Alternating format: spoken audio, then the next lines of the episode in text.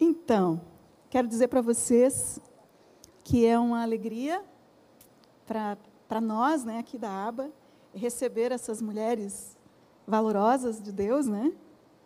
E é uma honra para mim mesmo, pastoras queridas. Né? É, que bom a gente caminha junto nessa cidade com o mesmo propósito, né? Com mesmo, os mesmos alvos é, de ganharmos almas, de cuidarmos bem delas, né? E às vezes a gente não pode estar juntas, muitas vezes, mas a gente está de coração, a gente está em espírito, né? É, eu mesma não pude estar em alguma, alguns convites que me foram feitos. A gente viajou e teve coisas, mas eu disse para a pastora Ellen, mas vai dar certo, vai dar certo. Né? Então, eu estou muito feliz.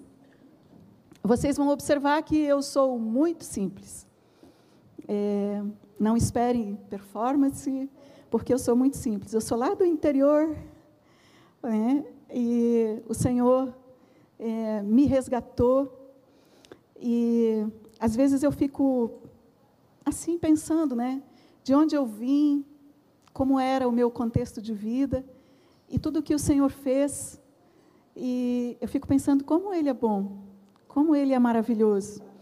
E eu tenho tanta curiosidade, assim, eu olho né, para as pastoras e fico pensando assim, como é que é a história de cada uma, né? Como é que elas conheceram o Senhor? Algumas eu sei um pouco, mas a maioria eu não sei. E tenho tanta curiosidade, eu gosto tanto de ouvir é, como é que você conheceu Jesus, como é que foi, como é que tudo aconteceu.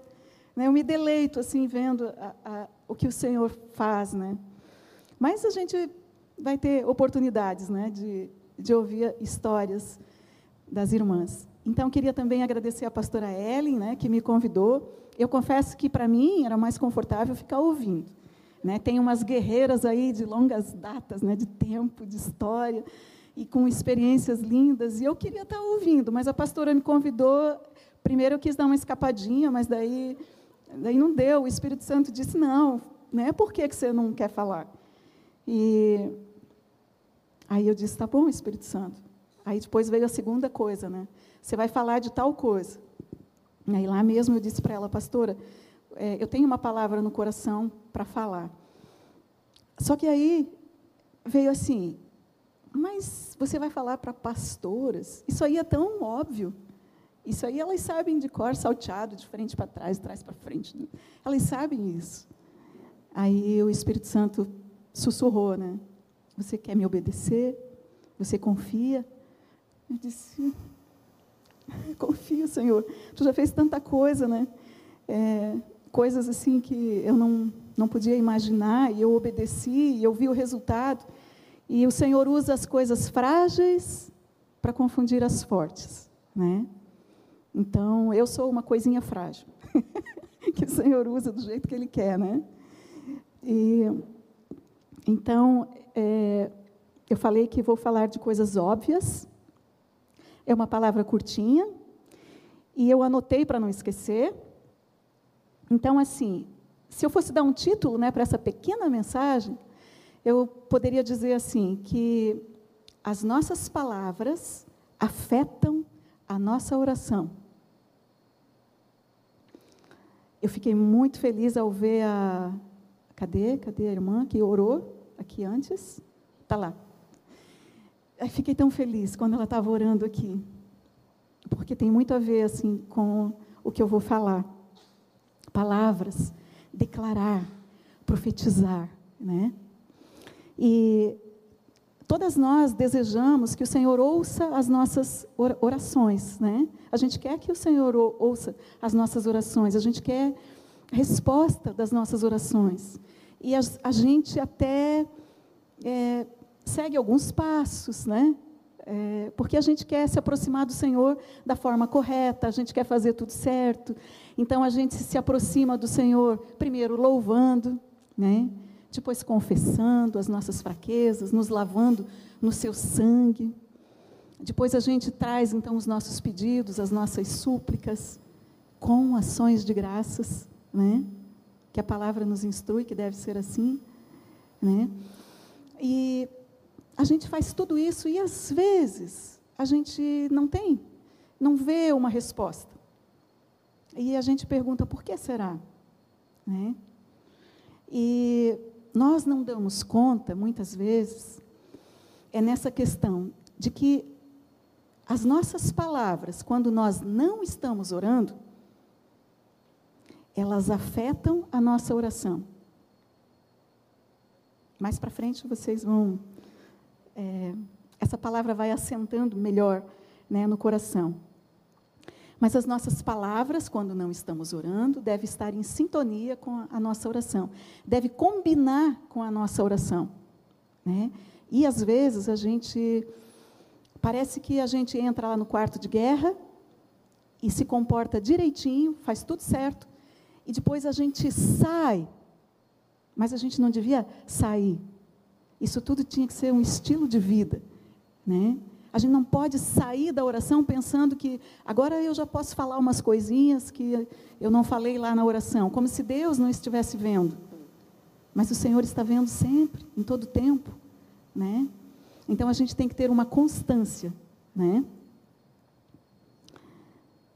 Eu vou dar um, um exemplo para ficar isso um pouquinho mais claro.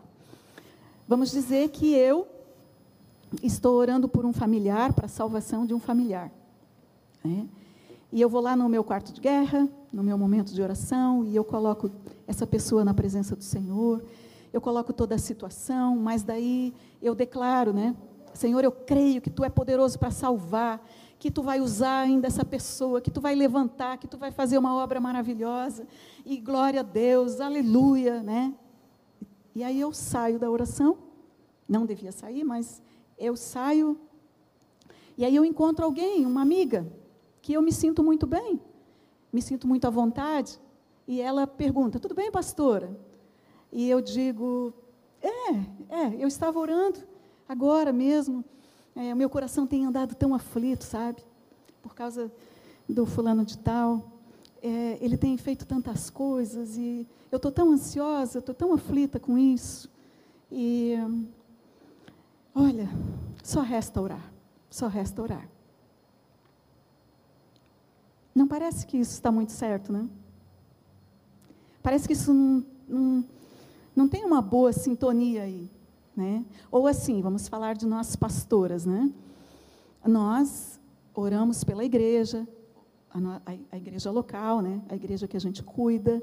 Nós oramos pelos nossos, pelos nossos líderes de grupo de crescimento, né? aqueles que têm, de, de departamento, de, de casais, de ministério infantil.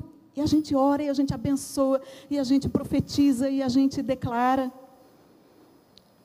E aí eu saio dessa oração e eu encontro a pastora Ellen. Oh, pastora, tudo bem? Ela, tudo bem, pastora Arlene. Como é que vão as coisas? E aí eu falo para ela, pois é, pastora.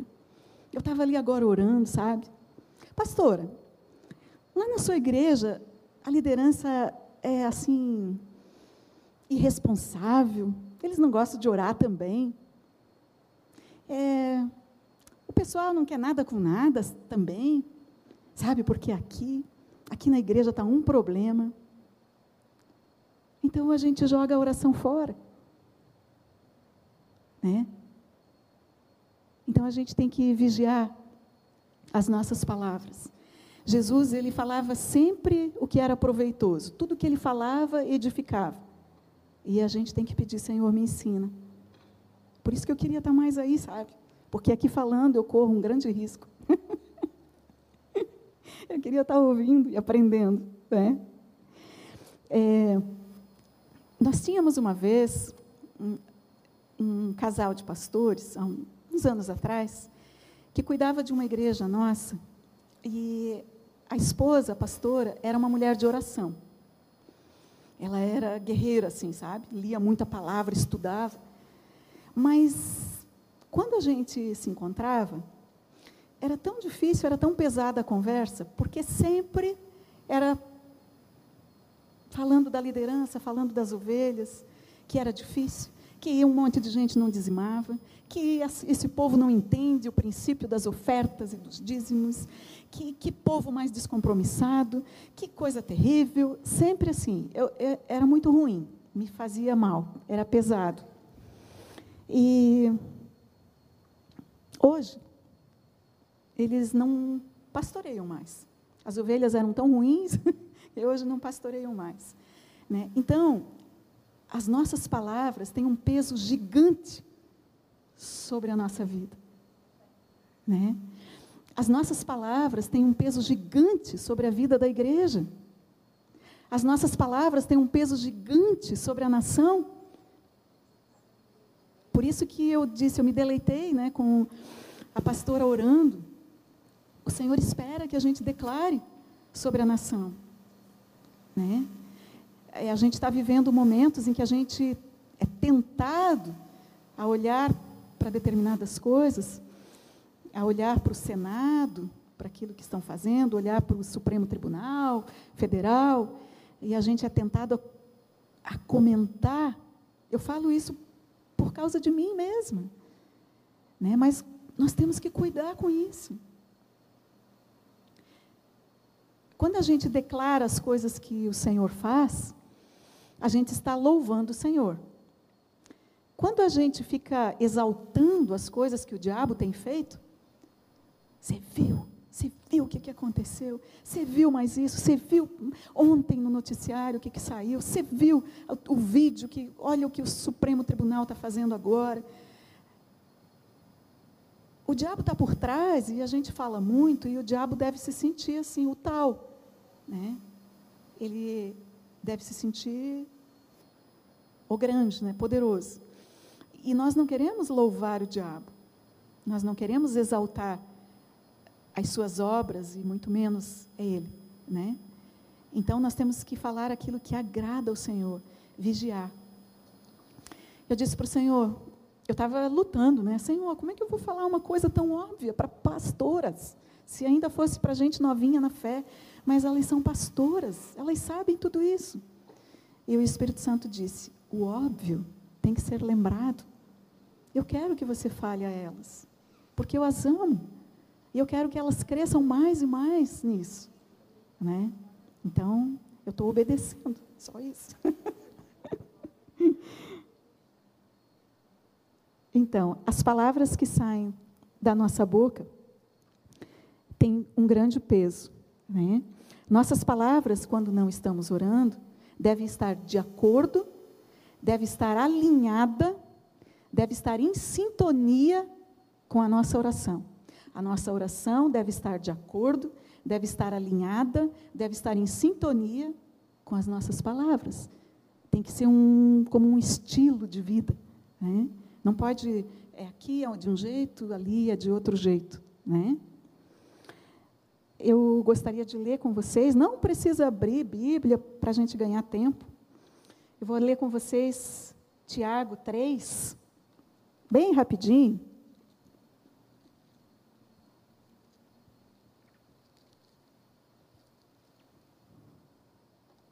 que sempre que eu leio isso ou ouço isso, mexe muito comigo. Diz lá: Meus irmãos, não sejam muitos de vocês mestres.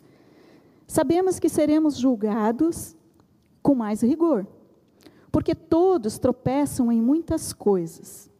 Se alguém não tropeçar no falar, essa pessoa é perfeita capaz de refrear também todo o corpo. Ora, se colocamos um freio na boca dos cavalos para que nos obedeçam, também lhes dirigimos o corpo inteiro. Isso me faz lembrar, eu falei para vocês que eu sou lá do interior, né? É, quando criança, eu via meu pai é, plantando, semeando, colhendo, ele tinha muitos animais, ele tinha cavalos. E o meu pai chamava esse freio de cabresto. Era colocado, né, dentro da boca do cavalo, assim, e daí saía duas rédeas dos lados. E quando meu pai queria que o cavalo fosse para o lado esquerdo, ele puxava a rédea do lado esquerdo. O cavalo virava todo o corpo ia para o lado esquerdo. Quando ele queria guiar o cavalo para o lado direito, ele puxava a rédea do lado direito e o cavalo ia para o lado direito. Né? O cavalo era dominado ali pela boca. Né? E vamos ver o resto aqui. Observem, igualmente os navios que, sendo tão grandes e impelidos por fortes ventos, são dirigidos por um pequeníssimo leme, elevados para onde o piloto quer. Assim também é a língua. Pequeno órgão, se gaba de grandes coisas. Vejam como uma fagulha, um foguinho, né? Incendeia uma grande floresta. Ora, a língua é um fogo, é um mundo de maldade. A língua está situada entre os membros do nosso corpo e contamina o corpo inteiro. E não só põe em chamas toda a carreira da existência humana, como também ela mesma é posta em chamas pelo inferno. Pois toda espécie de animais, de aves, de répteis e de seres marinhos se doma e tem sido domado pelo gênero humano. Mas a língua ninguém é capaz de domar é um mal incontido, cheio de veneno mortal. Com ela bendizemos o Senhor e Pai. Também com ela amaldiçoamos as pessoas, criadas à semelhança de Deus. Só quem consegue dominar a língua é quem sujeita ela ao Espírito Santo. Fora isso, não tem jeito. Né? A gente não consegue dominar a língua. Ninguém consegue. Nós temos que sujeitar a nossa língua ao Espírito Santo. Amém? E aí diz que da mesma boca, né, procede bênção e maldição, mas não convém que isso aconteça. Né? De uma mesma fonte não pode jorrar água doce e água amarga, né? Com essa boca, nós não podemos abençoar num momento estávamos falando da oração, e no outro momento, quando a gente sai, a gente já fala um monte de coisa que, que não é benção. Né? Amém? Estão acompanhando? Amém? Amém? Então, nossas palavras não caem num campo neutro, porque ele não existe.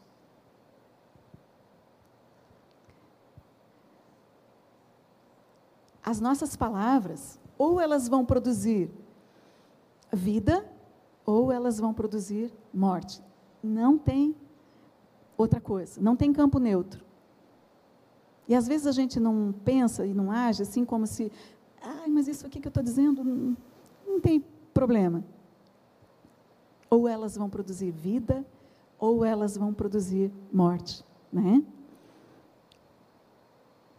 Isso está lá em Onde é que está isso? Provérbios 18, 21. A morte e a vida estão no poder da língua. O que bem a utiliza, come do seu fruto. Se utilizarmos bem a nossa língua, há um fruto proveniente das palavras boas. Né? Gênesis 1 é uma passagem que me encanta bastante. Quando eu penso assim, ali na criação, né? Criou Deus os céus e a terra. A terra estava sem forma e vazia. E havia trevas sobre a face do abismo. Mas o Senhor, ele, ele, não, ele não ficou analisando aquelas trevas, aquele contexto. Ele não ficou assim, que trevas o Senhor já largou a palavra. Haja luz. E houve luz. E nós fomos feitas à imagem e semelhança do Senhor. Né? Só que às vezes a gente esquece um pouco disso. Acho que é por isso que o Espírito Santo queria que relembrasse essas coisas. Porque a gente não pode esquecer nós fomos criados à imagem e semelhança do Senhor. Nós criamos coisas com palavras. né? Amém? Se a gente é, der uma, uma observada na palavra, tem tantas histórias, tantas histórias. Eu vou dizer umas duas, três aqui, e você vai lembrar aí de outras tantas, né? de protagonistas que agiram segundo a vontade do Senhor, que falaram a linguagem de Deus, que agradaram a Deus com as suas palavras, com a sua postura. Né? Por exemplo, quando os doze espias foram ver a terra prometida, espiar a terra, né? Gente, era doze. Dez. Isso é espantoso. Dez. Vieram com medo, vieram com palavras negativas. Disseram, olha, até é bom e tal, mas, mas mais, mais, mais, mais. Dois. Só dois falaram a linguagem de Deus. Disseram: a terra é boa, vai ser fácil de conquistar essa terra. Só dois. De que lado a gente está? De que lado nós estamos? Né? Eu quero estar do, do lado do Josué e Caleb. da, eu, você também, né? no nome de Jesus, amém? Davi e o gigante, naquela, naquela, naquele confronto ali. Né? Davi não ficou olhando a circunstância, os músculos do, do, do Golias, né? não ficou analisando o, o tamanho dos ombros e a altura dele, pensando assim, nossa, ele deve fazer academia naquela academia famosa lá do, dos filisteus. Ei, meu Deus, ele é muito grande, ele é muito. Não, ele não olhou nada disso. Imediatamente ele disse: Esse que está falando esse incircunciso? Né? E a gente sabe o fim da história. Não vou entrar em detalhes porque vocês conhecem, mas eu queria lembrar como é importante falar a linguagem de Deus. Né? A sunamita, quando o filho dela morreu, né? quando o menino morreu, eles perguntavam para ela: Vai tudo bem? E ela respondia: Com o filho morto. Ela respondia: tudo vai bem. Gente, Deus nos ajude. Uns dias atrás, a gente conversou com um irmão que a gente gosta muito, eu e o Haroldo. Ele é um irmão humilde, muito amoroso, muito cheio do Espírito Santo e ele às vezes tem umas visões, o Senhor dá umas visões para ele, muito interessantes. E ele nos contou uma visão que ele teve uns dias atrás. Nossa, eu fiquei muito impactada. Não vou poder falar tudo por conta do tempo, mas eu, um eu quero compartilhar. Ele disse que ele se via subindo num cavalo branco, ele estava com roupas especiais, e ele estava com uma espada na mão, e um detalhe, ele disse que ele não sobe em cavalo nenhum porque ele tem trauma de cavalo, coisa que aconteceu quando criança, então, mas na visão ele subia no cavalo branco com uma espada na mão. E ele desferia golpes, porque o espírito de Deus dizia que era para ele desferir golpes no céu, mas o céu, quando ele desferia a espada, era um véu e ele rasgava o véu com aquela espada e caíam tesouros sobre ele e sobre aquele lugar. E o Espírito Santo, o Espírito de Deus dizia para ele assim: profetiza, profetiza. E ele ficava desferindo golpes. Ai, eu, eu ai, fiquei tão impactada, tão maravilhada. Porque na hora, assim, eu entendi que ele simbolizava a igreja. E a igreja é para profetizar. É para profetizar a vida sobre a igreja, sobre a cidade, sobre a nação. Nós temos esse poder para fazer isso em nome de Jesus. Nós devemos, temos esse compromisso, essa responsabilidade de fazer isso. Amém?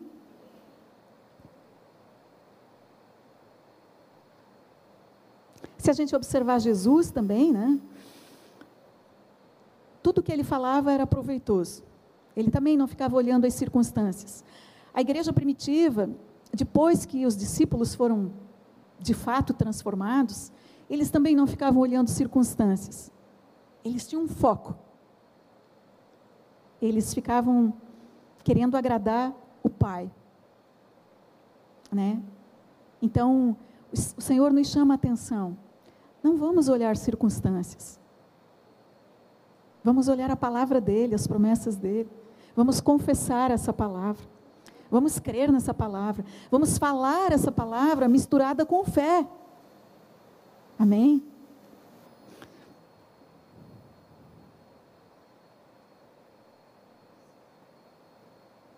Estou chegando no final. É,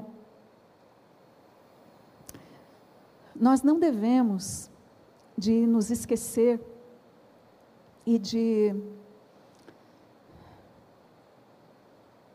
levar de qualquer forma a questão da presença de Jesus. Nós não podemos perder a consciência da presença dele. Eu vou falar outra coisa muito óbvia. Jesus veio, morreu, ao terceiro dia ele ressuscitou. Eles queriam detê-lo, né? queriam que ele ficasse.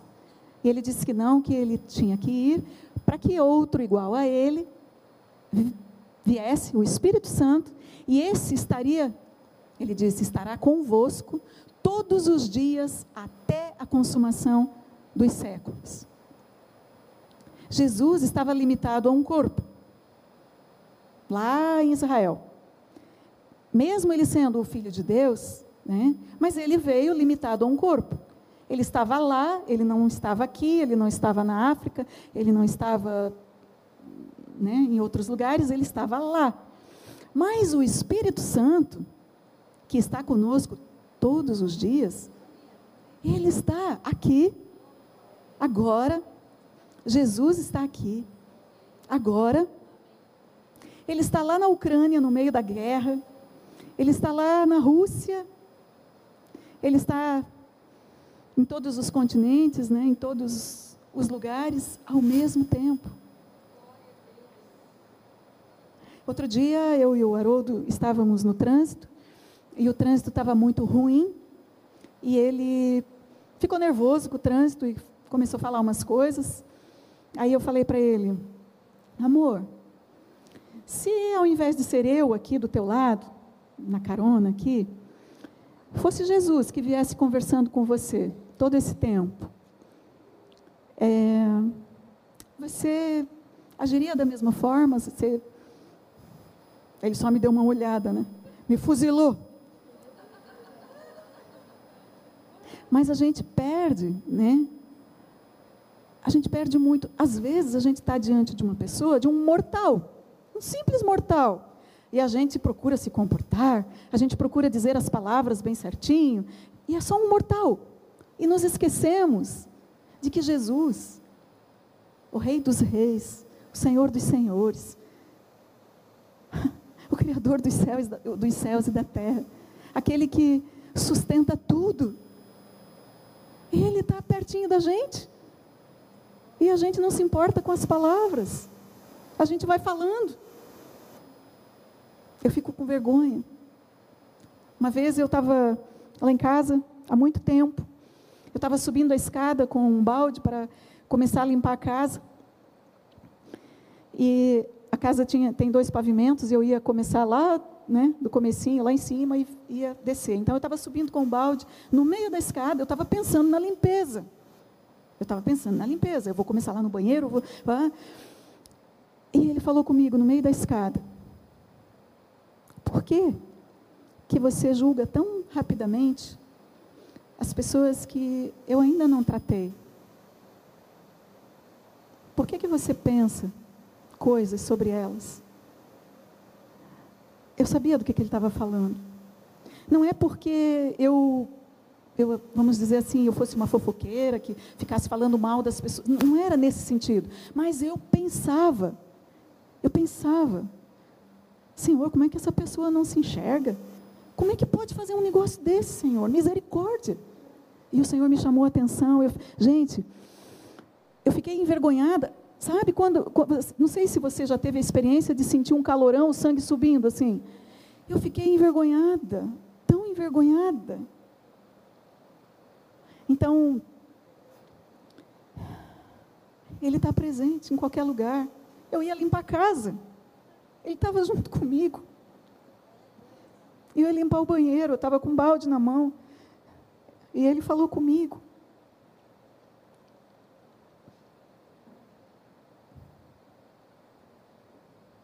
Tem uma expressão que eu gosto que diz que nós temos uma vida só para viver.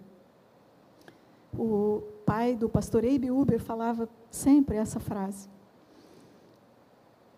E eu amo essa frase. Nós, nós temos uma vida só para viver.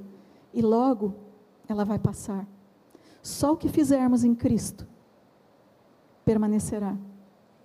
O resto vai passar por aquele fogo sobrenatural e vai queimar tudo.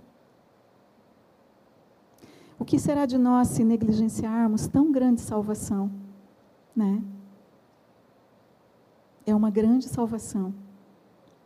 Então a gente, eu convido, né, vocês comigo porque eu estou nisso. Eu estou junto nisso. Vamos vigiar a nossa boca.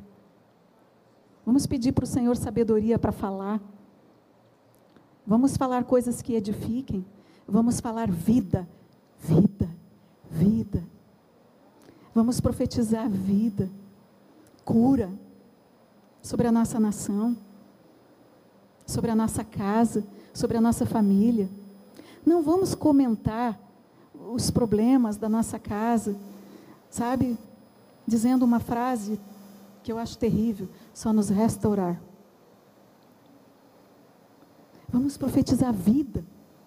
Vamos declarar vida. Vamos falar a linguagem de Deus. Ele se agrada, o Pai se agrada quando a gente fala a linguagem dele. Amém? Está acabando, prometo.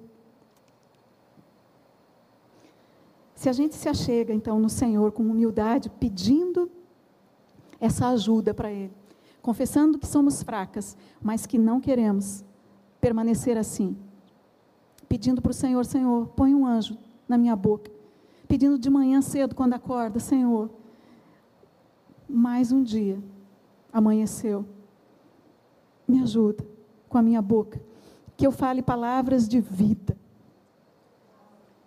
se a gente chegar no Senhor humildemente, nós vamos encontrar um Salvador. Se a gente chegar na presença do Senhor cheio de justiça própria, nós vamos encontrar um juiz. Eu quero encontrar um Salvador. E eu creio que você também quer. Né? O Senhor diz que conhece o soberbo de longe, né?